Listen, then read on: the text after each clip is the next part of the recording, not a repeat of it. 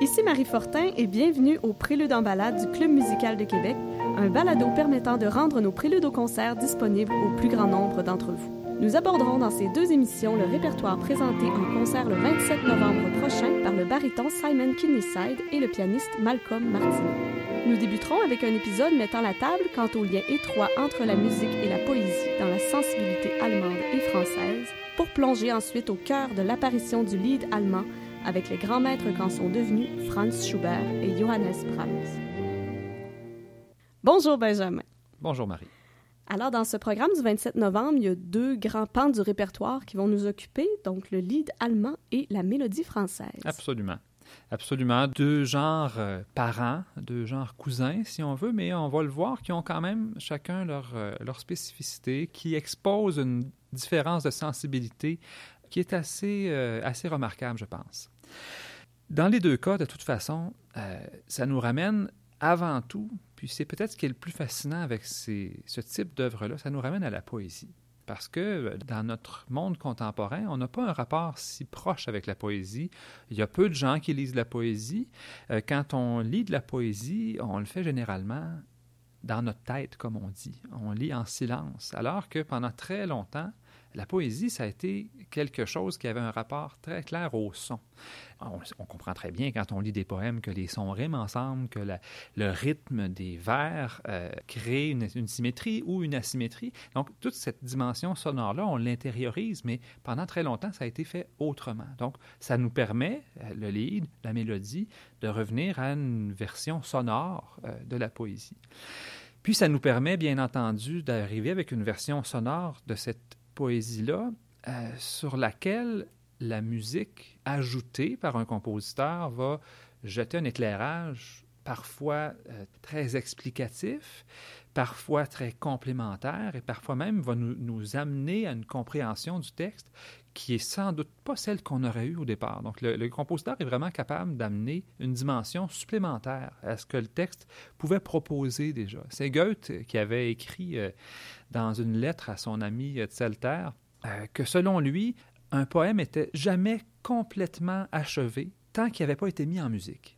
Parce que à ce moment-là, tout à coup, c'était possible de penser le texte et de ressentir le texte en même temps. Et que ça en faisait, à ce moment-là seulement, une expérience sensorielle complète. Ça explique aussi que cette approche-là ait donné beaucoup de mise en musique de certains poèmes précis, autant dans le répertoire allemand que français. Ah oui, absolument. Il y a, certains textes qui reviennent sans arrêt. Il y a des textes de Goethe, entre autres, qui ont été à plusieurs dizaines de versions différentes. Donc, c'est effectivement assez, assez fascinant de ce point de vue-là.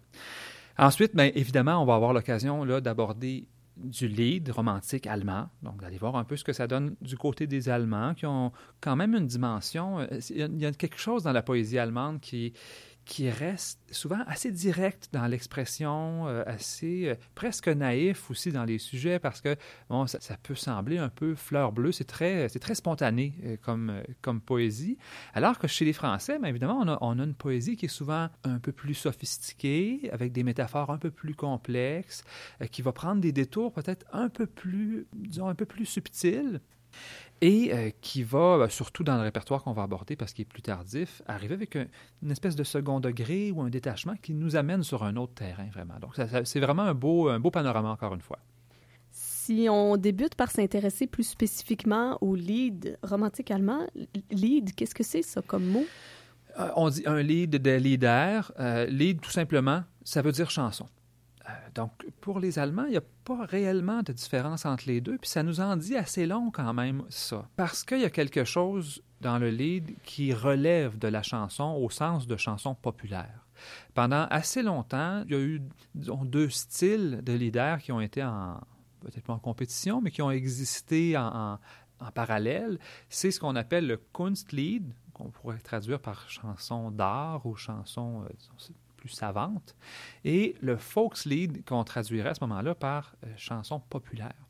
Et les deux, pendant assez longtemps, ont cohabité. On trouve chez certains compositeurs des exemples qui relèvent un peu des deux.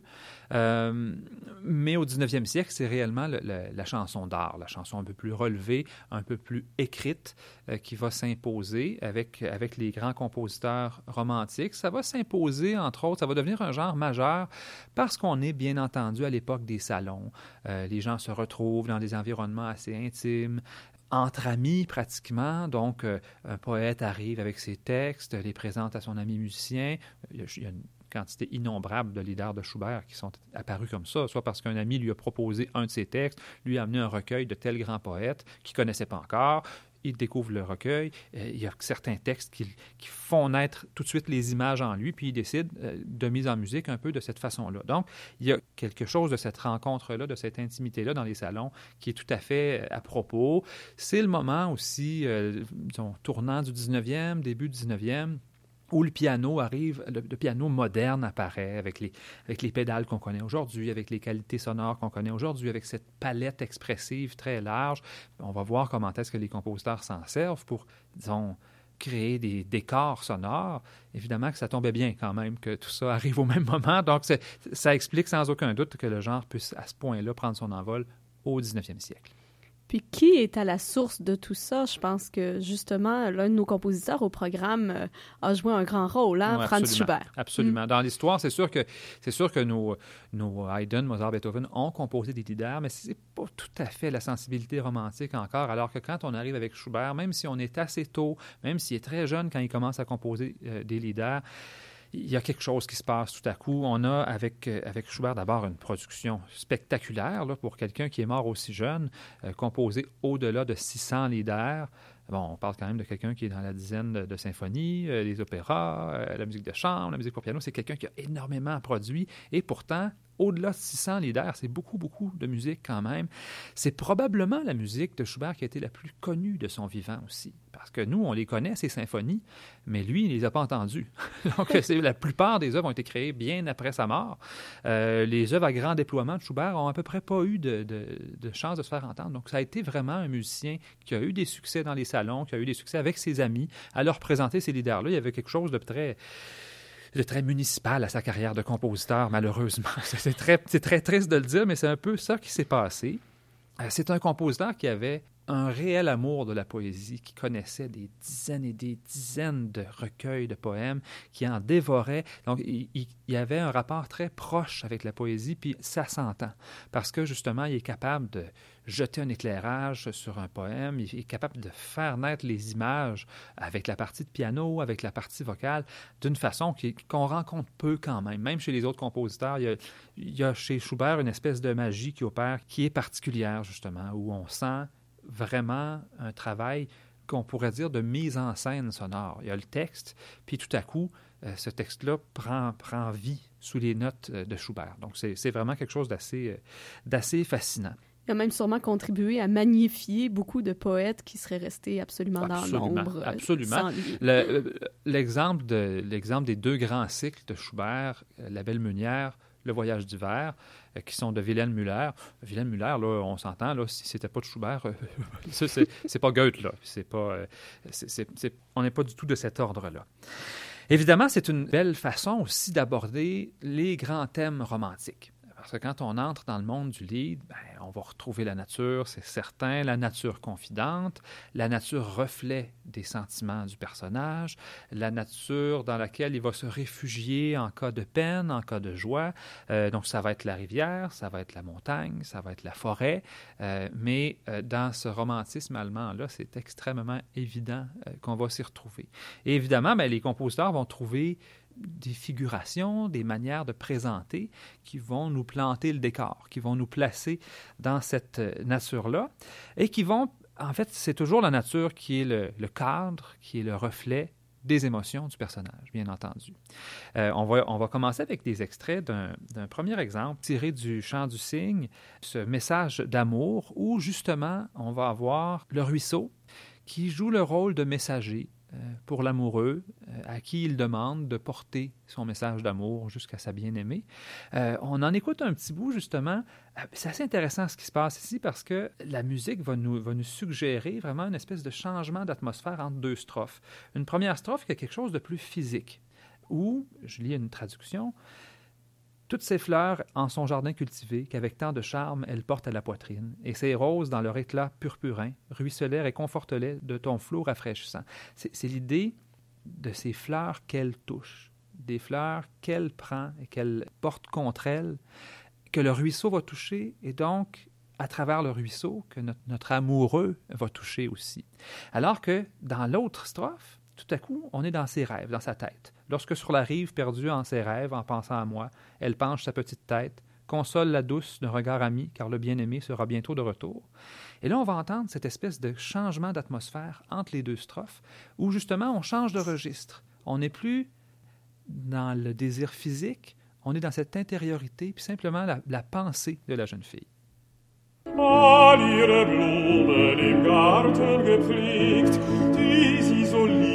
Schadose trägt und ihre Rosen in purpurner Glut Bächlein erquicket mit kühlender Flut. Und ihre Rosen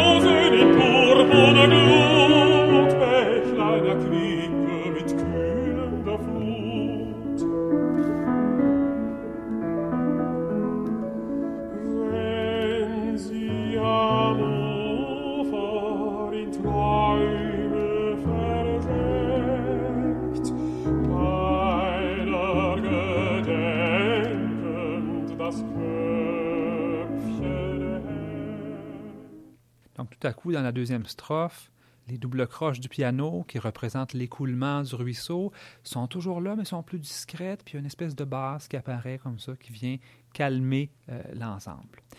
On va écou- écouter un autre extrait qui va nous amener sur un autre terrain un peu. C'est cette idée justement qu'on n'est jamais très loin de euh, la dimension plus populaire du folks lead. Euh, et ici, ben, justement, c'est un, c'est un lead qui a des allures un peu de vraiment de chansons de veillée. Là. Il, y a quelque chose, il y a quelque chose là-dedans parce qu'on a plein de strophes différentes. C'est un amoureux qui cherche son amoureuse Alinde euh, et qui va demander à tout le monde. Il va, se promener un peu, il va aller demander au moissonneur As-tu vu Alinde? Pêcheur, as-tu vu Alinde? Chasseur, as-tu vu Alinde?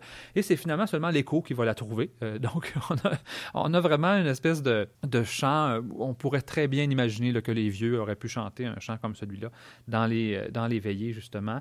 Ça a une de chansons populaires. On entend des quintes dans l'accompagnement, comme s'il y avait une vieille à roue ou une musette qui accompagnait le chanteur. Euh, et c'est des strophes, une espèce de, refrain qui revient sans arrêt. Donc, on va, on va trouver toutes les caractéristiques d'un chant populaire.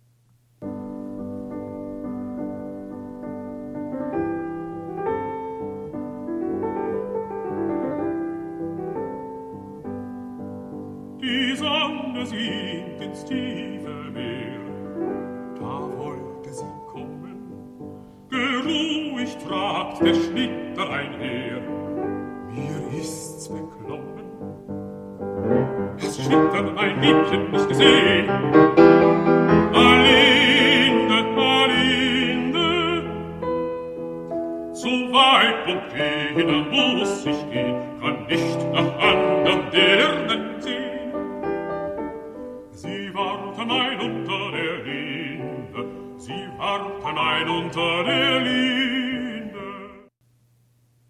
Le romantisme s'est beaucoup défini en opposition au classicisme, qui l'a un peu précédé, au moins en musique en tout cas. Puis, euh, on va écouter maintenant des extraits de quelque chose qui est assez amusant quand même, parce que dans le, à la lyre, ou le joueur de lyre, si vous voulez, on oppose un peu ce, ce désir de raconter des histoires comme les anciens, euh, comme le, le classicisme a tant cherché à le faire, à cette espèce de retour constant et incontrôlable à exprimer l'amour. Donc le romantique voudrait raconter les grandes tragédies, mais tout ce que sa lyre lui permet, c'est de sans arrêt raconter l'amour.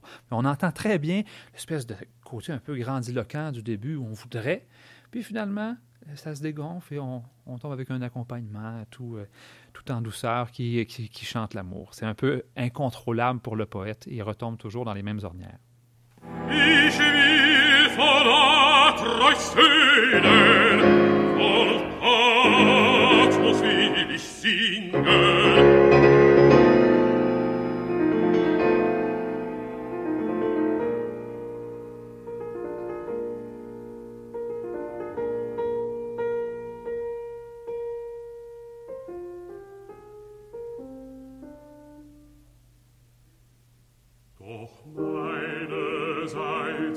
Töne nur Liebe immer glied.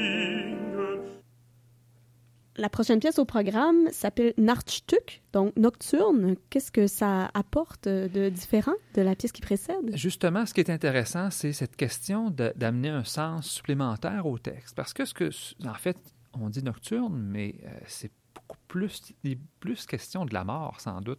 euh, de toute façon, ça raconte euh, l'histoire d'un vieil homme qui s'avance dans la forêt et qui, qui attend la mort, qui dit euh, Bientôt je dormirai du long sommeil qui me libérera de toute peine. Ce à quoi la, nature, évidemment, répond, parce qu'on est chez les romantiques. Les arbres verts murmurent, dors doucement, toi, bon et vieil homme, les herbes chuchotent en vacillant, nous couvrirons l'endroit de ton repos. Là, on comprend bien là, que ça pourrait être lugubre, tout ça. Euh, les, herbes qui reposent, euh, qui recouvrent la tombe, l'arbre qui. ah bon, on, on peut, on peut avoir des images qui, qui arrivent, alors que pour les romantiques, c'est absolument pas l'idée. C'est cette espèce de mort libératrice, de mort paix euh, qu'on va, va retrouver ici.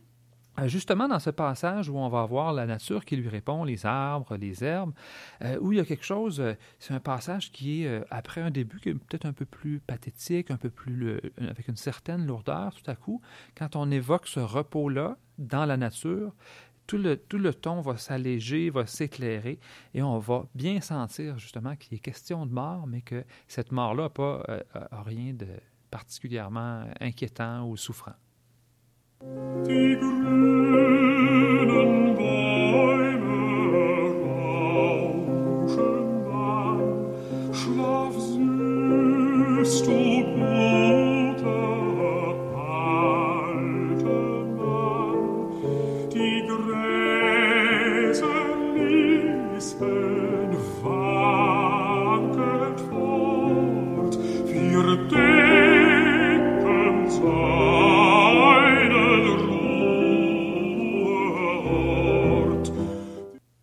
La même façon, euh, dans un autre euh, à la lune par une nuit d'automne, donc là, la lune, la nuit, l'automne, on pourrait tout de suite avoir l'impression que ça va être quelque chose, là aussi, d'assez lourd, alors qu'on a plutôt cette espèce de côté peut-être un peu mélancolique, mais euh, c'est euh, c'est un- une espèce d'errance euh, assez, euh, assez légère finalement, de rêverie euh, qui va se passer là. Donc, alors que finalement, le texte aurait pu nous amener un peu ailleurs. On en écoute un bout, puis on en reparle tout après.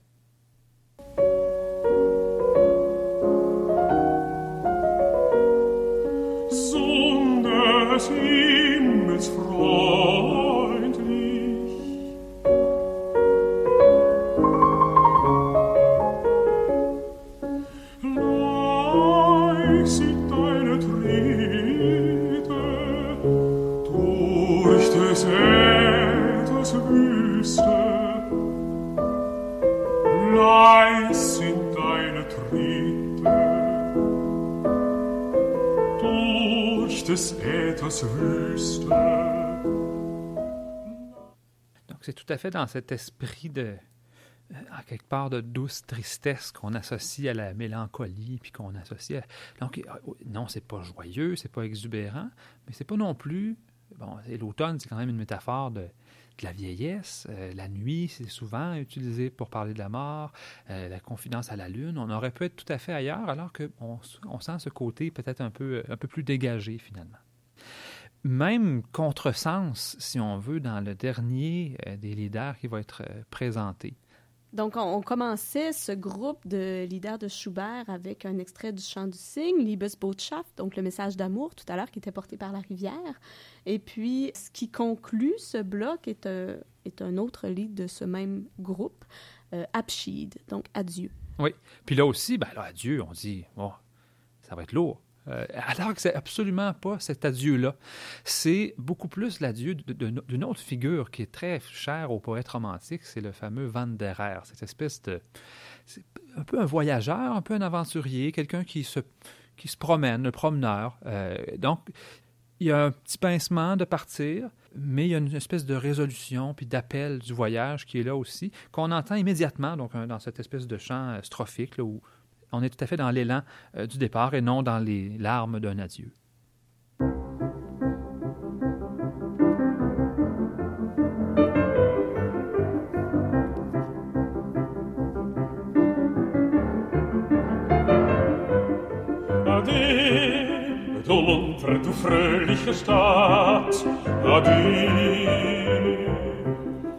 Scharret mein Rösslein mit lustigem Fuß, jetzt nimm noch den letzten entscheidenden Gruß. Du hast mich wohl niemals noch traurig gesehen, so kann es auch jetzt nicht beim Abschied geschehen, so kann es auch jetzt nicht beim Abschied geschehen. Ade, du muntre, du fröhliche Stadt, Ade. promenade, le bâton, la montagne, Certainement, oui. Alors, euh, il va se passer ensuite, je crois, quand même quelques décennies avant que, c'est-à-dire, le flambeau ne sera pas repris 30 ans plus tard par Brahms, il va être porté entre les deux, mais dans le cas qui nous concerne, Brahms va le reprendre d'une autre façon quelques décennies plus tard. Oui, puis ça c'est assez intéressant parce qu'en fait, Brahms arrive beaucoup plus tard, comme si s'était pas passé de temps, en réalité, parce que Brahms est souvent présenté comme un compositeur un peu anachronique, un peu euh, en dehors de son époque, parce que, bon, pour toutes sortes de raisons, il s'est retrouvé, euh, bon, pour des raisons de proximité euh, élective, dirons-nous, c'est un grand ami de la famille Schumann, il va devenir une espèce de protégé de Robert Schumann, puis quand Schumann va prendre le parti d'une musique peut-être un peu plus un peu plus proche de la tradition allemande contre un Liszt euh, qui se fait le défenseur de la nouvelle musique. Ben, Brahms va se retrouver un peu malgré lui dans cette espèce de, querelle-là. Il va devenir le grand représentant du traditionnalisme musical, l'héritier de Beethoven. Euh, et ben, c'est sûr que c'est un peu lourd à porter pour lui quand même, mais, euh, mais ça lui va assez bien finalement. Puis quand on écoute les leaders de Brahms, même ceux de la fin de sa vie, on aura quelques exemples qui sont un peu plus tardifs, ben, on n'est pas du tout euh, dans le même univers que si on, si on abordait ceux de, de, de Mahler ou ceux de Wolf, alors qu'on est presque contemporain. On est beaucoup plus proche, effectivement, de ce que de ce qu'aurait fait Schubert, entre autres dans les thématiques qui restent vraiment très, très proche. Donc, c'est assez intéressant de voir comment est-ce que finalement, malgré les années qui ont passé, on a un Brahms qui reste assez fidèle au, modèle du lead romantique. C'est un autre contexte que celui de Schubert. C'est moins un musicien de, qui va présenter cette musique-là dans les salons. On, associe souvent Brahms à une certaine pudeur, à un côté... Euh, Brahms est un, éternel célibataire endurci, si vous voulez. Euh, donc, ses amours sont restés un peu, euh, euh, un peu secrètes, certainement très discrètes en tout cas. Et probablement que écrire des chants d'amour, ça devait avoir une, signification, pour exprimer quelque chose, pour extérioriser euh, quelque chose aussi. Et il va y revenir assez souvent, il va y revenir tout au long de sa carrière, quand même plusieurs centaines de leaders aussi. C'est une production qui est euh, relativement importante là aussi, qui couvre euh, justement une assez, une assez longue période. C'est intéressant d'ailleurs parce qu'au programme, on a un opus 6, on a aussi un opus 96. Absolument. oui, oui, tout à fait. On, est, on est vraiment, oui, on a l'œuvre d'un jeune compositeur de, de 20 ans, euh, puis l'œuvre d'un homme mûr, euh, probablement pour qui les espoirs de, de, vie conjugale sont bien éteints. Donc, euh, c'est vraiment quelque chose d'assez intéressant d'aller de ce côté-là. Ici aussi, la nature est là, puis c'est encore la nature confidente, la nature miroir dans laquelle l'artiste va se regarder. On va écouter un extrait justement du, du chant des Rossignols, euh, dans le, numéro 6, de, l'opus 6 de Brahms, justement, où euh, en fait, on va écouter un bout de l'épisode central, qui est un épisode justement qui est plutôt axé sur l'intériorité parce qu'il est question de chants d'oiseaux, il est question de survoler la forêt, d'entendre ces chants d'oiseaux-là, mais dans le, au, centre du lead, euh, c'est la réflexion. Euh, il cherche notre, notre amoureux cherche son amoureuse, il cherche sa petite fleur. Dans ce cas-ci, a quelque chose de plus intérieur. Et tout à coup, ben, c'est le chant des rossignols, un peu assourdissant, qui reprend, puis qui le détourne de cette, de cette intériorité-là. Alors, on écoute les rossignols agitent joyeusement leurs ailes ou Nachtigallen schwingen lustig. Und fragt bei Blumen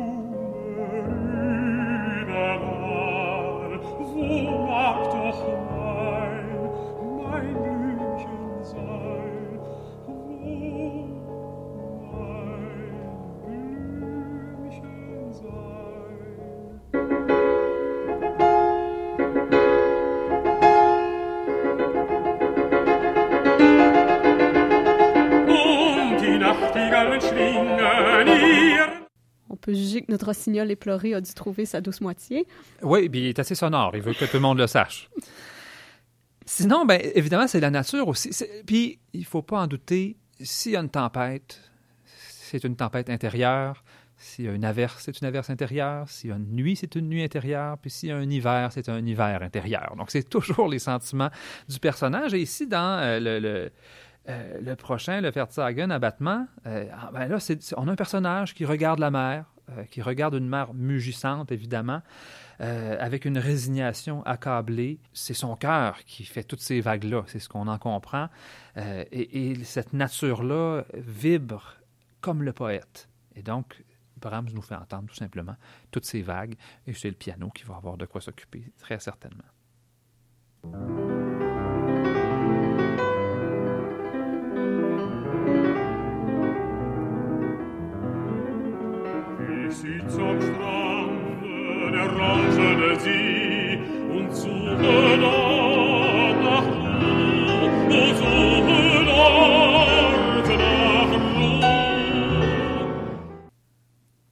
On reste dans la nature, évidemment, dans Über die Heide, donc à travers la lande, et tout à coup, ben là, on, re- on retourne avec notre Van der. On, on a un personnage qui marche, euh, qui avance. Puis ça commence comme une marche un peu sombre, un peu, euh, un peu austère, si on veut. Mais j'aimerais, qu'on écoute un petit bout de la troisième strophe, qui a quelque chose de très, très graphique dans la, dans la musique, euh, qui dit Des brumes montent et m'entourent comme des fantômes, noirs est la végétation et le ciel si vide. Et là, on va voir, on va entendre euh, ces brumes-là euh, monter progressivement dans une espèce de crescendo, puis s'évaporer tout de suite après.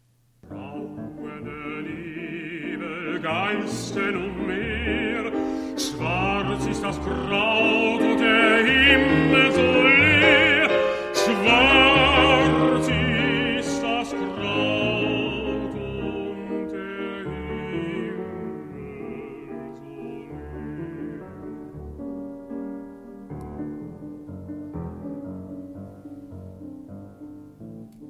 Évidemment, ici, c'est un personnage qui marche dans les champs où il connut l'amour en mai, mais en automne, puis là, ça va pas bien, son affaire.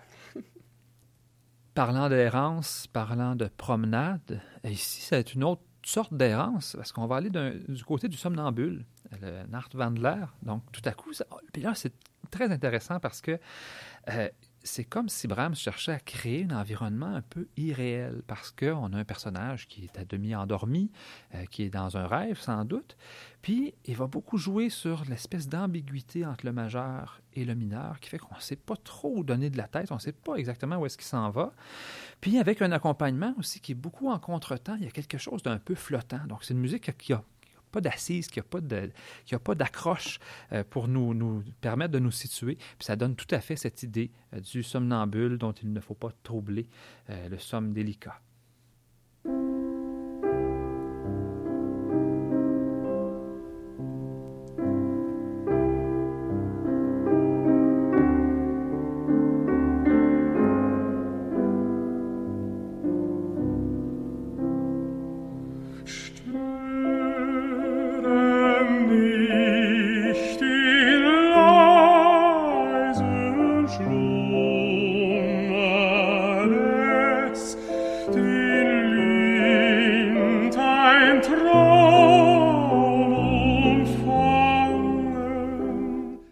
On a même une presque citation de la berceuse de Brahms au début. Les auditeurs Oui, auront presque, sûrement entendu l'analogie. Un souvenir de ce qui l'a endormi, peut-être, euh, effectivement. Alors, merci Benjamin. Ça fait le tour du programme qu'on aura euh, le 27 novembre du côté du lit allemand. Oui, absolument. Un grand plaisir, puis je pense qu'on va avoir euh, vraiment de quoi se sustenter.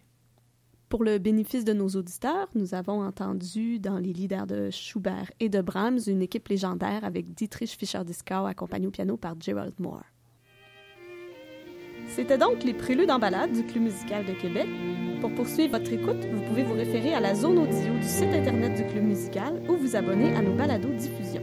À bientôt pour la suite du programme de nos artistes invités.